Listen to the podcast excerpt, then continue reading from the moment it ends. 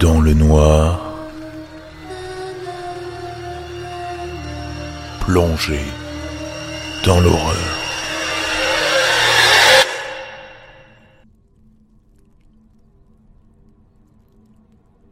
Bonsoir à tous, bienvenue dans ce nouvel épisode de Creepshow, le deuxième. J'espère que vous avez sincèrement apprécié la première version de ce nouveau programme, un programme un peu plus en longueur, mais qui me permet aussi de m'exprimer, ce qui était un petit peu difficile dans les autres formats. En tout cas, au vu des statistiques d'écoute, du volume d'écoute et des premiers retours que j'ai obtenus via la page Facebook et, d'autres canaux, je peux sereinement dire que cet épisode vous a plu. D'ailleurs, et parce que je l'avais promis, un spécial shout-out, comme disent les anglophones, ou une dédicace, plutôt comme on dirait en France, en tout cas dans les années 90, à Clément et à Laure, qui sont deux fidèles auditeurs qui m'ont écrit sur la page Facebook. Ils se reconnaîtront.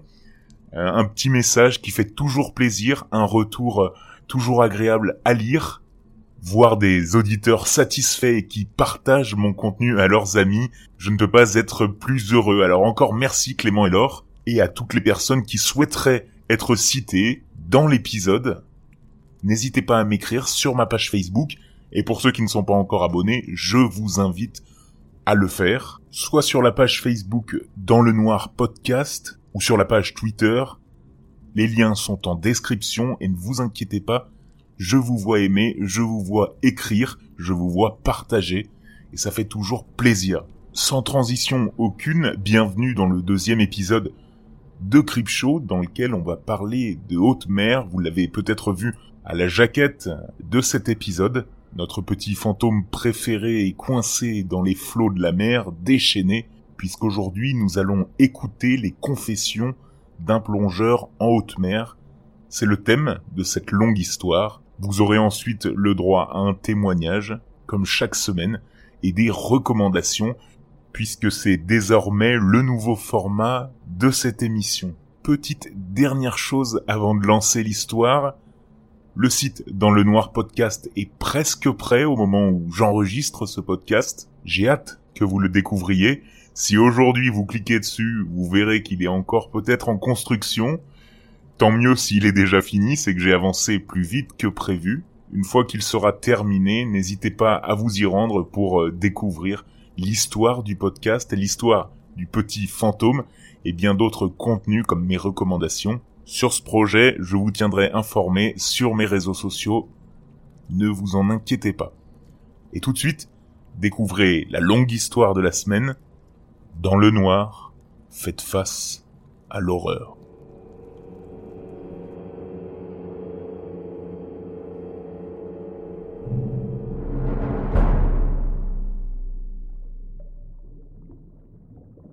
J'ai récemment démissionné de mon poste de plongeur en haute mer. Je travaillais pour une grosse boîte qui propose des prestations relatives à la plongée sous-marine, allant du sauvetage à la démolition sous-marine, en passant par la réparation de bateaux et la recherche et récupération. Ils sont très réputés dans le milieu et reconnus pour leur fiabilité et leur sûreté, à tel point qu'ils sont souvent sollicités par le gouvernement. Pour être honnête, ça va vraiment me manquer de bosser pour eux. Les gens avec qui je travaillais sont vraiment la crème de la crème. Mais il y a une limite à la quantité de trucs inexplicables qu'un homme peut tolérer avant de tirer définitivement un trait sur l'océan. Voici quelques exemples de secrets que beaucoup de plongeurs emportent avec eux dans la tombe. Sur le chemin d'une mission pour laquelle on avait été contacté, notre moteur s'était enrayé. J'ai enfilé ma tenue pour aller la désentraver. Après une brève inspection, j'ai repéré une espèce de cordes enroulées autour de l'arbre et de l'hélice.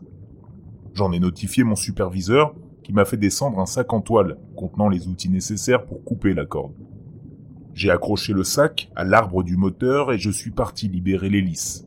C'était rapide et je suis retourné vers le sac. J'ai cru entendre un bruit étrange quand j'ai laissé tomber les outils dedans. Un peu comme un son de coquille écrasée.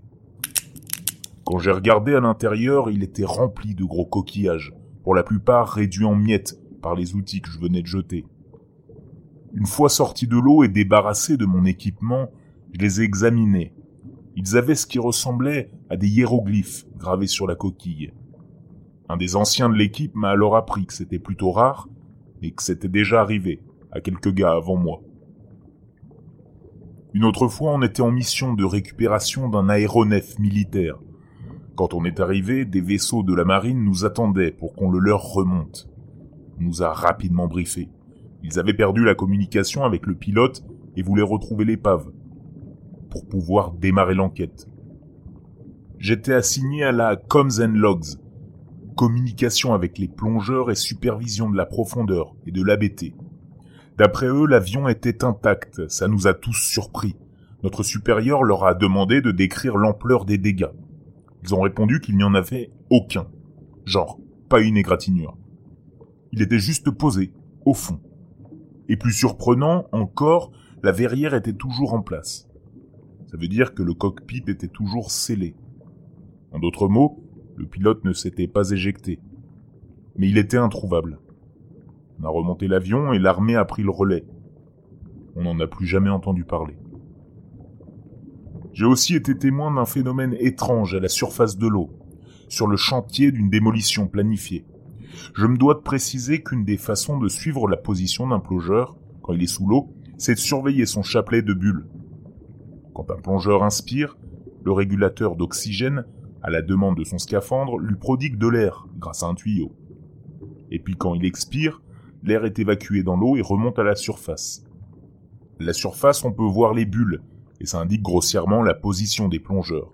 Bref, pour cette mission, on était à des centaines de kilomètres de la côte, avec deux plongeurs dans l'eau. Après environ une heure de plongée, on a commencé à remarquer un phénomène étrange.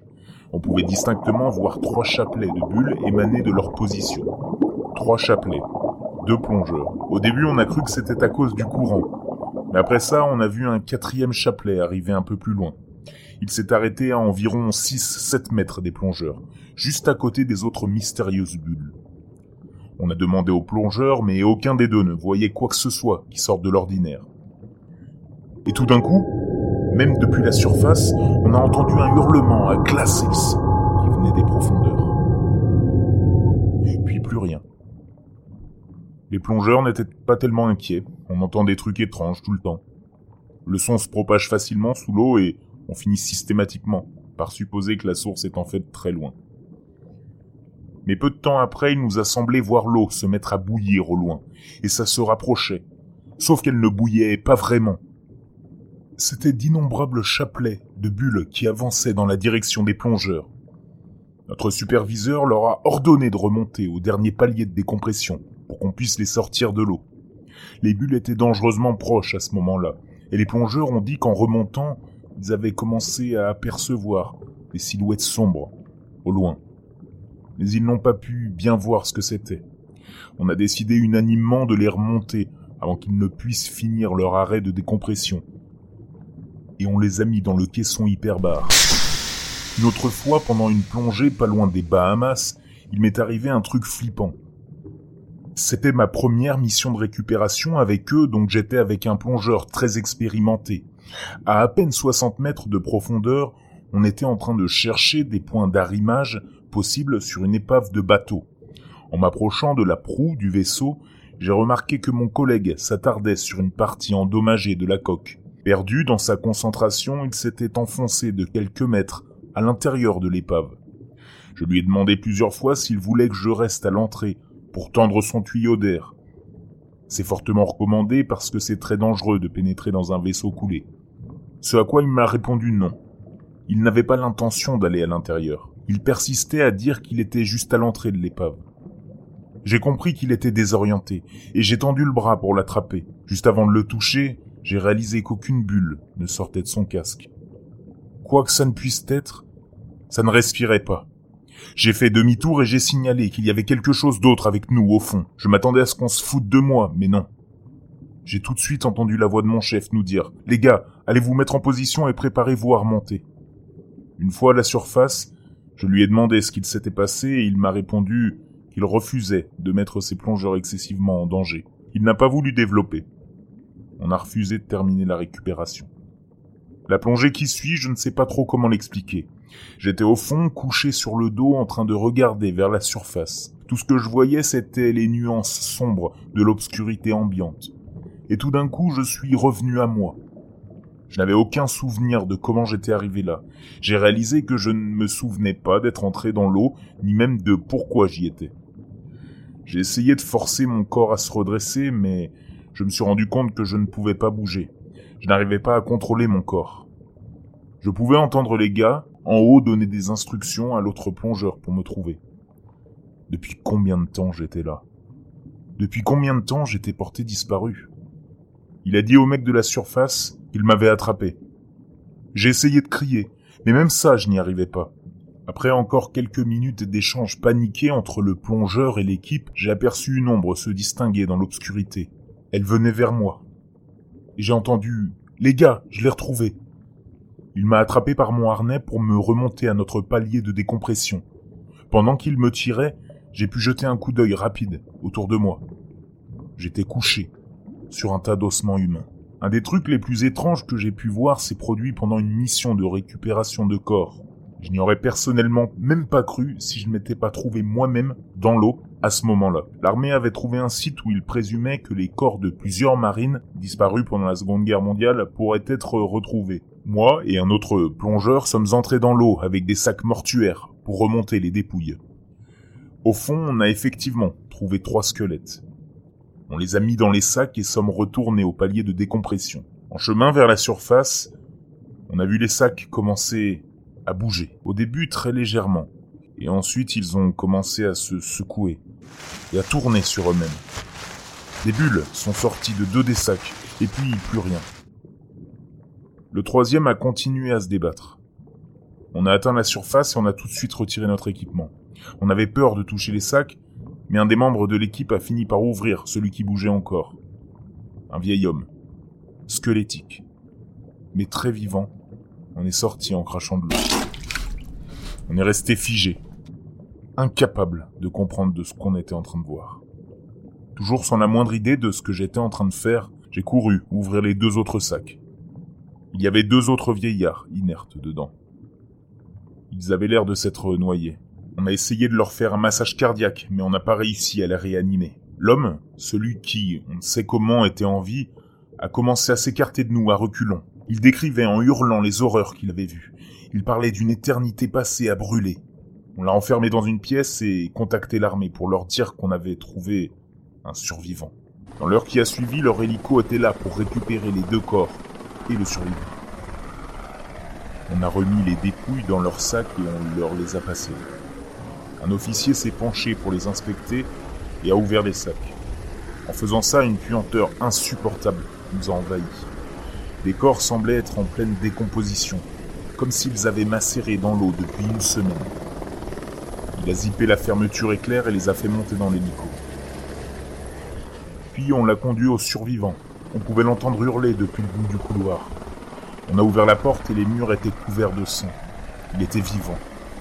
Il hurlait toujours mais il semblait être en train de se décomposer, lui aussi. L'officier l'a calmement escorté jusqu'à l'hélico. Ils sont tous les deux montés à bord.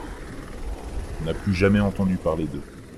Cependant, je suis quand même retourné inspecter la pièce. Avec son sang, il avait dessiné des hiéroglyphes sur les murs. Je ne suis toujours pas certain de ce que j'ai vu, mais quelques motifs semblaient se répéter. Des vagues, des flammes et des corps. Il y en avait un bon paquet sur les murs. Mais pas longtemps après que je sois entré, notre supérieur a commencé à les récurer. Il a refusé qu'on s'attarde dessus plus longtemps. J'ai entendu des rumeurs à propos des gardiens des profondeurs. Ça fait un bout de temps que je m'interroge à leur sujet. Je pense qu'ils sont liés à beaucoup de nos anecdotes. Dans notre équipe, leur mythe est rarement abordé dans les discussions. Mais voici ce que j'ai retenu au fil des années. Nous ne sommes pas supposés nous aventurer dans les profondeurs de l'océan. Et quand un plongeur perd la vie en mer, il ne la perd pas tout à fait. Il est condamné à écumer les océans pour l'éternité. Et quand il tombe sur des vivants, dans un élan de rage et de jalousie, il n'hésitera pas à les emporter avec lui dans les profondeurs. Avant que je ne continue de partager mes expériences, il y a quelque chose que j'aimerais clarifier. J'ai reçu une incroyable quantité de commentaires et de MP depuis mon précédent poste. Plusieurs personnes m'ont fait remarquer que peu de gens avaient vécu de telles expériences dans la mer. Il y en a probablement encore moins qui est récemment démissionné. Du coup, il y a très certainement pas mal de monde qui sait déjà qui je suis, ou qui pourrait le deviner facilement. Ceci étant dit, je persiste à penser que tout le monde mérite d'être informé. Dans un premier temps, je vais répondre aux questions les plus fréquentes que j'ai reçues. Oui, il m'est arrivé pas mal de trucs flippants dans l'océan. Mais en prenant en compte la quantité de plongées que j'ai effectuées, ces anecdotes sont finalement assez éparses. Petite info concernant l'équipement de plongée. Même si ça dépend du type de mission, on a un équipement de base qu'on utilise le plus souvent. Nous sommes des plongeurs casqués, ce qui signifie qu'on porte des scaphandres, pas des bouteilles. L'air nous arrive de la surface. On a un dispositif à bord qui nous envoie de l'air par un tuyau. C'est ce qu'on appelle la plongée par liaison ombilicale. Par cette liaison passe aussi le reste de notre dispositif essentiel. Sans rentrer dans les détails trop techniques, on a donc le tuyau d'air, un câble électrique pour la lumière, la communication et, très important, une jauge de profondeur. En plus de tout ça, on a aussi une bouteille d'oxygène dans le dos en cas d'urgence. Mais il n'y a pas grand chose dedans, juste assez pour nous permettre de remonter rapidement à la surface si besoin. On n'utilise pas de recycleur pour le type de travail qu'on fait. Par contre, ça nous arrive de porter un masque au lieu d'un scaphandre, voire même un tuba si c'est plus pratique. Mais ça, ça l'est rarement. Les gardiens des profondeurs, je n'ai jamais trouvé d'infos les concernant sur Internet. Les seules personnes que j'ai entendues en parler sont les membres de mon équipe. On m'a dit que d'autres équipes leur étaient tombées dessus aussi, mais même les gars de chez nous n'aiment pas aborder le sujet. Je répondrai à d'autres questions au fur et à mesure qu'elles me seront posées, mais je vais revenir à la raison pour laquelle vous êtes ici. Une fois, alors que je bossais sur une plateforme pétrolière, on se servait d'un ROV, imaginez un sous-marin télécommandé, pour procéder à des vérifications. On avait été contacté pour détecter des dégâts sur la structure ou des dysfonctionnements, après que la plateforme ait été sujette à des vibrations anormales. Pendant la manœuvre, le ROV est relié à un câble qui l'alimente en électricité et qui transfère les vidéos et les images sonars à la surface. Alors que le ROV s'enfonçait dans l'obscurité des profondeurs, on a commencé à remarquer de fines rayures sur la structure. Au début, c'était juste des endroits où les algues avaient été arrachées, du métal. Mais plus on descendait et plus les griffures avaient l'air intentionnelles. On a rapproché le ROV pour les analyser. Là, devant nous, se trouvaient des images. C'étaient des hiéroglyphes gravés dans le métal, et c'était récent. Et à mesure qu'on descendait, ils semblaient être de plus en plus anciens. Ils étaient partiellement recouverts de rouille et d'algues. Quelle qu'ait pu être la chose qui faisait ces gravures, elles progressaient du fond vers la surface. Et puis soudainement, le ROV n'a plus répondu. Il a commencé à se secouer d'avant en arrière. On ne le contrôlait plus. On a essayé de le remonter en tirant sur le câble, mais il avait l'air entravé. Et là, on l'a senti.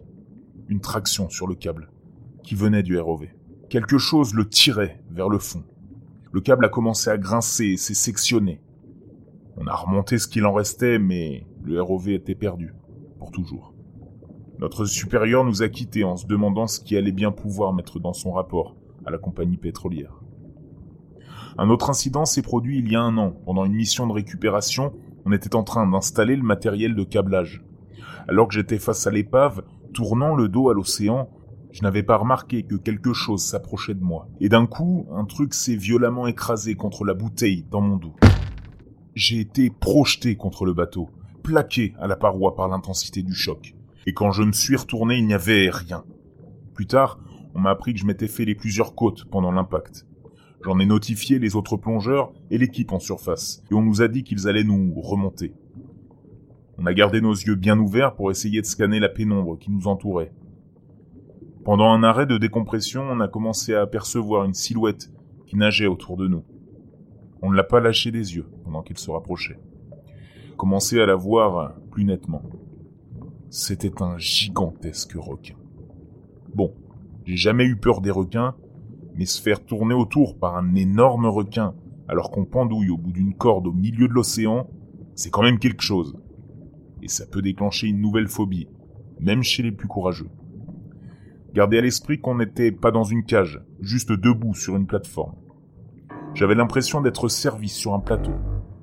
Il a fini par se rapprocher, assez près pour qu'on puisse l'observer en détail. Je n'ai pas reconnu de quelle espèce il s'agissait. C'était plus gros qu'un grand blanc et d'une couleur complètement différente. Il était majoritairement noir avec quelques touches de gris.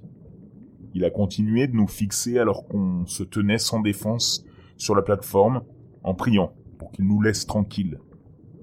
Au moment où on a enfin terminé l'arrêt de décompression, il était presque assez près pour qu'on puisse le toucher. L'équipe à bord nous a remonté à la surface et sorti de l'eau, et on était tous soulagés que le requin n'ait pas décidé de nous goûter. Une fois sur le bateau, il s'est avéré qu'apparemment, il avait quand même visé mon dos, mais n'avait réussi qu'à mordre ma bouteille d'oxygène. Il y a eu une autre plongée, cette fois dans des eaux cristallines. Il y a un côté agréable à bosser dans l'eau et pouvoir voir ce qui se passe autour de soi. On avait une visibilité à plus de 30 mètres. Bref, donc on a atteint le plafond et on a commencé à bosser.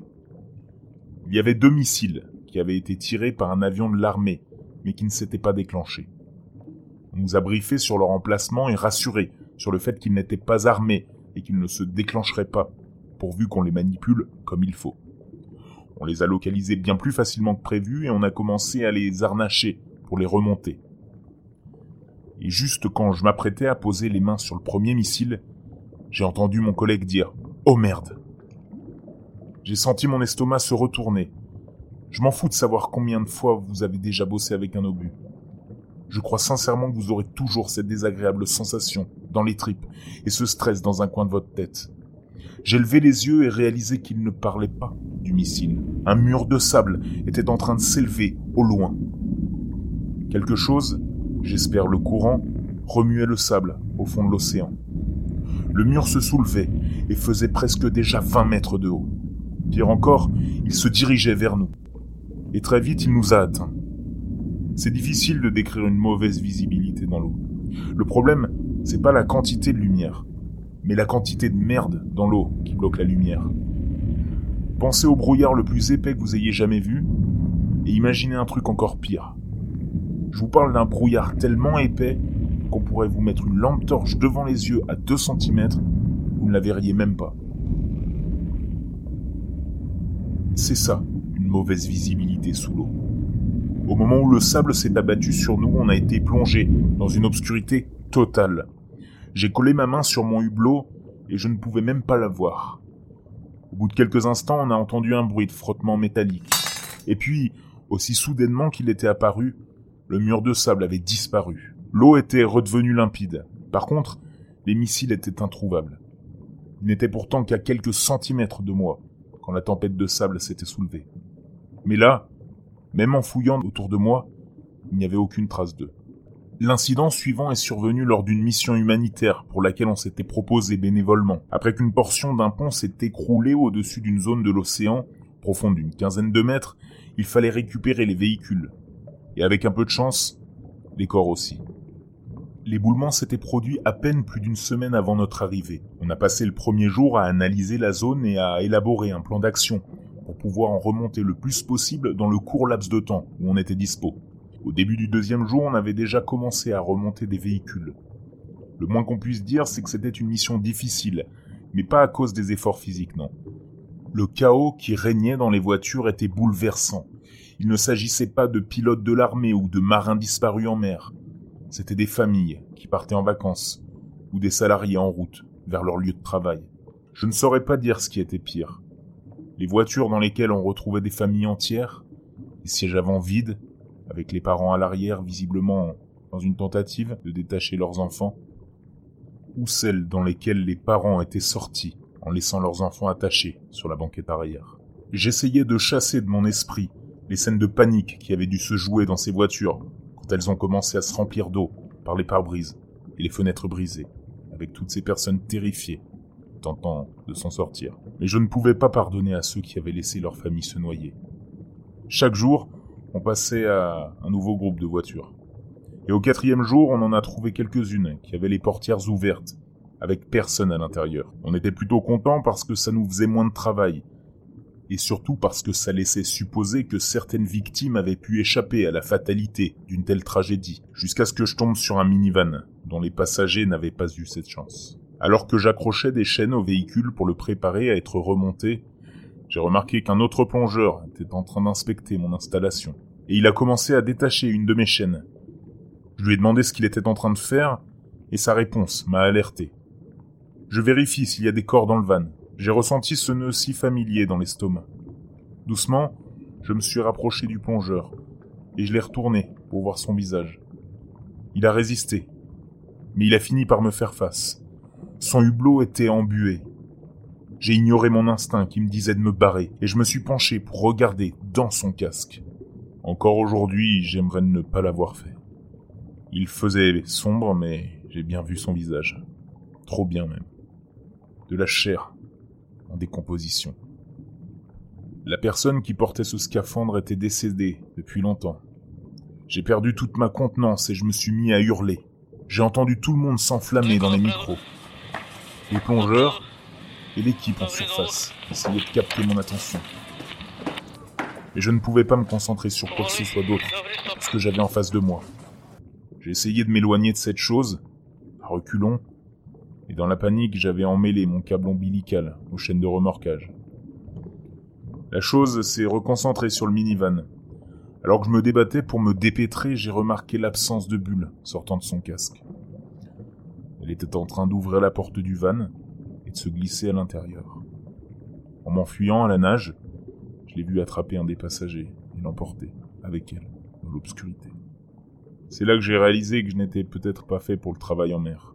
Je savais que je faisais ce métier depuis bien plus longtemps que je n'aurais dû. Pendant tout ce temps, j'avais cette pensée qui me tannait dans un coin de ma tête. Je dois trouver une carrière moins dangereuse.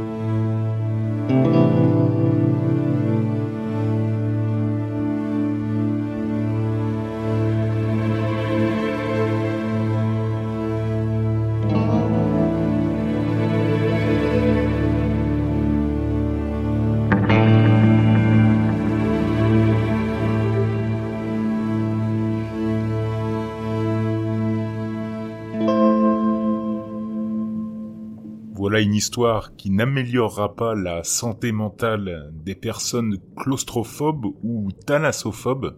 La thalassophobie étant la peur intense et persistante de la mer, notamment des espèces qui constituent la faune marine, mais aussi la peur de nager sans pouvoir voir ses membres, et donc la peur des profondeurs.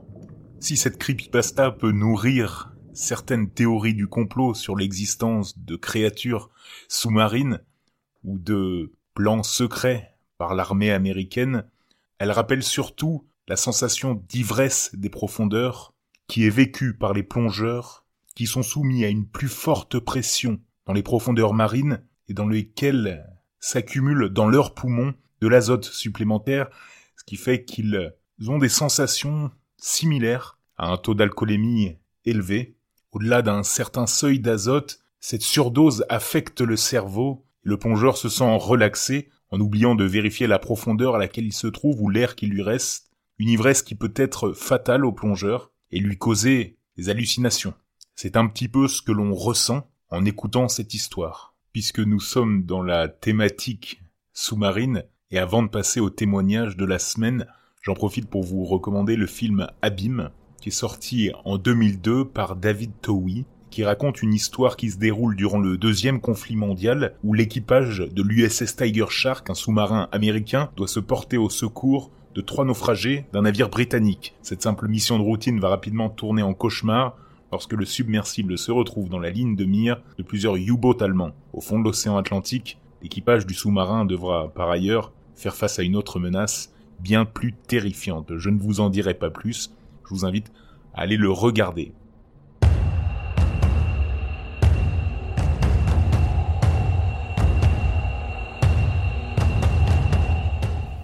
pour la suite de cet épisode, vous avez l'habitude de ce format désormais, un témoignage, témoignage qui a été glané sur Reddit, sur le subreddit Creepy Encounters que j'affectionne particulièrement. Vraiment, leurs histoires sont excellentes. Et l'histoire du jour parle d'un stalker, un suiveur en français, un harceleur, qui aurait suivi une femme dans le métro. Je vous laisse découvrir l'histoire. Installez-vous confortablement dans le noir. Cela s'est passé pour la première fois il y a deux ou trois ans. J'étais au lycée et j'étais à la station de métro en train d'attendre le train pour pouvoir rentrer chez moi. La station où j'attendais n'était pas la plus fréquentée. Elle se trouve dans un quartier financier, donc souvent ce sont des hommes d'affaires qui se trouvent là. Il faut dire aussi que j'ai quitté l'école à une heure un petit peu étrange, c'était pas l'heure de pointe. Quand je suis arrivé à la station, j'étais la seule personne sur le quai qui allait vers le nord. Je marche toujours jusqu'au bout du quai parce que c'est pratique pour moi quand j'arrive à mon arrêt. En attendant le métro, je m'occupais de mes affaires en écoutant ma musique tout en m'appuyant contre un pilier. Quand un homme s'est approché de moi, il semblait avoir la vingtaine et avait l'air normal. Ce n'était pas un homme d'affaires, il portait juste des vêtements décontractés. Malheureusement, j'ai eu beaucoup d'expériences où j'ai été dérangé et harcelé par des hommes dans le métro. Et c'est une sorte d'expérience universelle pour l'endroit où je vis. Donc j'avoue que j'en avais déjà marre. Il m'a salué et je lui ai dit bonjour et j'ai continué à écouter ma musique. J'étais prêt à m'éloigner de l'autre côté du quai au cas où il me dérangeait. Alors que je suis toujours adossé contre le pilier, il commence à se rapprocher de moi et à me dire que j'étais mignonne. J'étais un peu paniqué mais je l'ai remercié en espérant qu'il se retire et me laisse tranquille. À ce stade, je ne pouvais vraiment pas bouger. Je me sentais tellement oppressé contre ce pilier. En plus, il commençait à se rapprocher de moi, au point qu'il était presque collé contre moi. Je sentais son corps contre le mien. Il m'a complimenté et m'a demandé où j'allais. Je ne lui ai pas répondu et j'essayais de trouver un moyen de l'amener à me laisser tranquille. Je commençais à m'agiter et à dire que je voulais pas le rater, le train. J'essayais de me déplacer vers le milieu du quai, où il y avait des caméras. À ce moment-là, quelques personnes supplémentaires étaient présentes sur le quai, mais à l'autre bout, très loin de moi. Un homme d'affaires est venu se placer à quelques mètres de moi et me regardait. L'homme qui m'agressait me traite maintenant de salope et me crie au visage, me reprochant de ne pas lui répondre. J'ai un contact visuel très évident avec l'homme d'affaires qui était sur le quai. Il le voit, j'ai les larmes aux yeux. Puis il regarde ailleurs et s'éloigne de nous. Partout où je me déplace sur le quai, l'homme me suit et me crie dessus. Mais personne ne fait rien. J'arrive à m'écarter de lui et le métro arrive enfin, et je monte vite dedans. L'homme a dû se sentir vaincu parce qu'il est allé s'asseoir normalement. Je me suis éloigné le plus loin possible de lui. Alors que nous arrivons à l'un des arrêts, je vois que l'homme descend, et je me sens d'un coup soulagé. Je suis pourtant resté dans le métro pendant quelques arrêts supplémentaires, et j'ai pris un bus pour rentrer chez moi. L'année dernière, j'avais presque oublié que cet incident s'était produit, jusqu'à ce que je conduise dans mon quartier et que je vois un homme en train de faire les sympas dans ma rue. Il me semble familier, et j'ai tout de suite reconnu que c'était l'homme qui m'avait harcelé dans le métro auparavant. Il s'arrêtait en quelque sorte devant chaque maison et restait un peu là. Cela me faisait un peu peur, mais je me suis dit qu'il pouvait simplement se promener, même si c'était un peu étrange. Ou bien que je me trompais, et que ce n'était pas lui. Peut-être qu'il ne faisait que regarder les maisons. Notre voisinage est plutôt sympa. Du coup, j'ai oublié cette affaire. On fait une avance rapide jusqu'à cette année, il y a quelques mois. J'étais à la maison et j'étais allé me chercher quelque chose dans ma chambre. Il faut que vous sachiez que ma chambre donne directement sur l'avant de la maison. Et quand j'ai regardé par ma fenêtre, j'ai vu le même homme qui se tenait juste en face de ma maison, en train de la regarder, la scruter. J'ai pensé à la même chose que lorsque je l'avais vu il y a un an et j'ai zappé. Mais vingt minutes plus tard, alors que je regarde à nouveau par la fenêtre, il était toujours là. Il se tenait, droit, et il faisait parfois les cent pas, sauf qu'au lieu d'être de l'autre côté de la rue, il était juste en face de ma maison. C'était effrayant. Je suis allé le dire à ma mère qui était dans la pièce d'à côté, qu'un type se tenait devant la maison depuis une demi-heure. Je lui ai dit que je l'avais déjà vu et qu'il m'avait dérangé par le passé dans le métro. Elle m'a dit que j'étais peut-être que paranoïaque, mais que c'était quand même bizarre et que je devais le dire à mon père. Avant que je puisse le faire, l'homme a fini par partir. Mais il est revenu, quelques heures plus tard. Il se tenait toujours debout devant ma maison. Et il était déjà tard, il faisait sombre. À ce moment-là, je suis allé le dire à mon père, paniqué. Il m'a dit qu'il garderait un œil sur moi et qu'il ne fallait pas s'inquiéter. Alors, je suis allé me coucher. Le lendemain matin, il était parti. Selon mon père, il ne s'était rien passé. Et je ne l'ai pas revu depuis. Et j'espère ne jamais le revoir.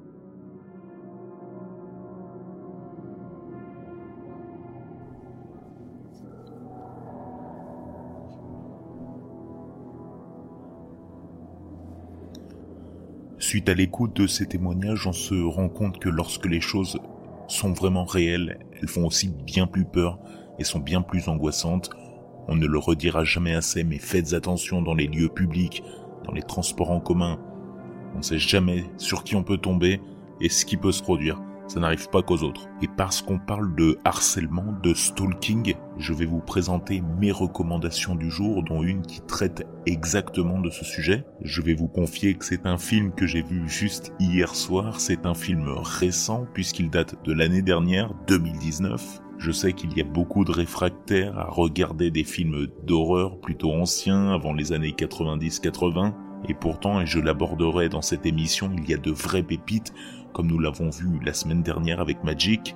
J'espère que vous l'avez regardé, celui-ci est bien plus récent, c'est un film d'horreur, crime, mystère américain, réalisé par Adam Randall, il dure une heure et demie, il n'y a pas de screamer dans le sens quelque chose qui fait vraiment peur qui apparaîtrait d'un coup à l'écran. Et c'est une tension croissante tout le long du film avec un cliffhanger incroyable je vous le jure pour le synopsis, c'est un inspecteur de police qui enquête sur un cas de pédophilie qui comporte de nombreuses similitudes avec une précédente affaire.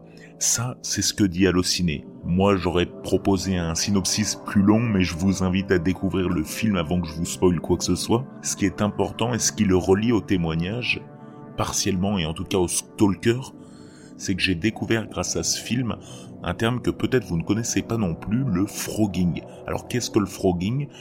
P-H-R-O-G-I-N-G.